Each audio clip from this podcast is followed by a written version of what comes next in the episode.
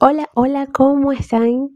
Qué bueno estar por aquí con ustedes nuevamente. Bienvenidas. Y para quienes no me conocen, que son nuevos por acá, mi nombre es Isneikar Blanco, soy psicóloga clínica y me especializo en la atención a mujeres, a empoderarlas, a trabajar en su crecimiento personal y acompañarlas en el camino a el autoconocimiento, la autocompasión. Como pudieron ver en el título, hoy voy a hablar sobre las parejas manipuladoras. Sé que todas en algún momento hemos pasado por algo similar. Eh, estar con un hombre que está allí y que nos manipula a través de regalos, a través de dinero o incluso eh, a través del amor. Es decir, cuando somos personas que carecemos de autoestima, que tenemos una autoestima baja, que nuestra, nuestro autoconcepto está distorsionado totalmente, no nos creemos merecedoras del amor de una pareja, de que un hombre se fije en nosotras. Y entonces es aquí cuando entran estos manipuladores, estos cazadores, porque están allí pendientes cazando a su presa, ¿ok? A manipular.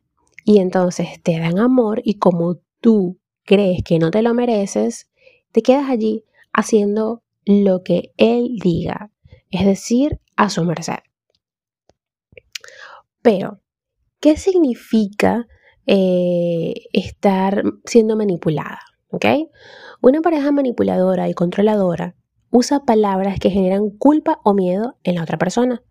La manipulación es una forma de control que se ejerce a través del miedo, las amenazas, la culpa, de la estima y o frases que devalúan tu propio ser, tu, tu esencia. El manipulador te lleva a su terreno ingeniosamente, como les comentaba anteriormente, para someterte a sus deseos. A veces son sutiles y otras veces muy directos, a través de amenazas. Como por ejemplo, te hace creer de una forma muy sutil que sin él no vas a llegar a ningún lugar, que solamente él te ama o puede amarte, que como alguien se va a fijar en ti con lo fea que eres, por ejemplo, o con lo gorda o con lo flaca que estás. Entonces, repito, como tenemos una baja autoestima y un, autoconcepto distorsionado, caemos en esa amenaza. Es una forma de control que al inicio no dispara las alarmas. El manipulador abusa de tu ingenuidad, de tu buena voluntad y cómo, eh, y cómo darse cuenta de esto. ¿Por qué? Es que es muy sutil. Es algo que mm, como estás dentro de la distorsión, porque es una distorsión, la realidad se, ve transformada, eh, no te das cuenta de, lo que está pasando, de lo que está sucediendo, salvo cuando comienzas a trabajar, ¿ok? Cuando te das cuenta del valor que tienes, cuando te empiezas tú misma a querer, que dices, ok, un momento, esto no es así, yo me merezco que me amen, merezco que me vean como la diosa que soy, porque es así.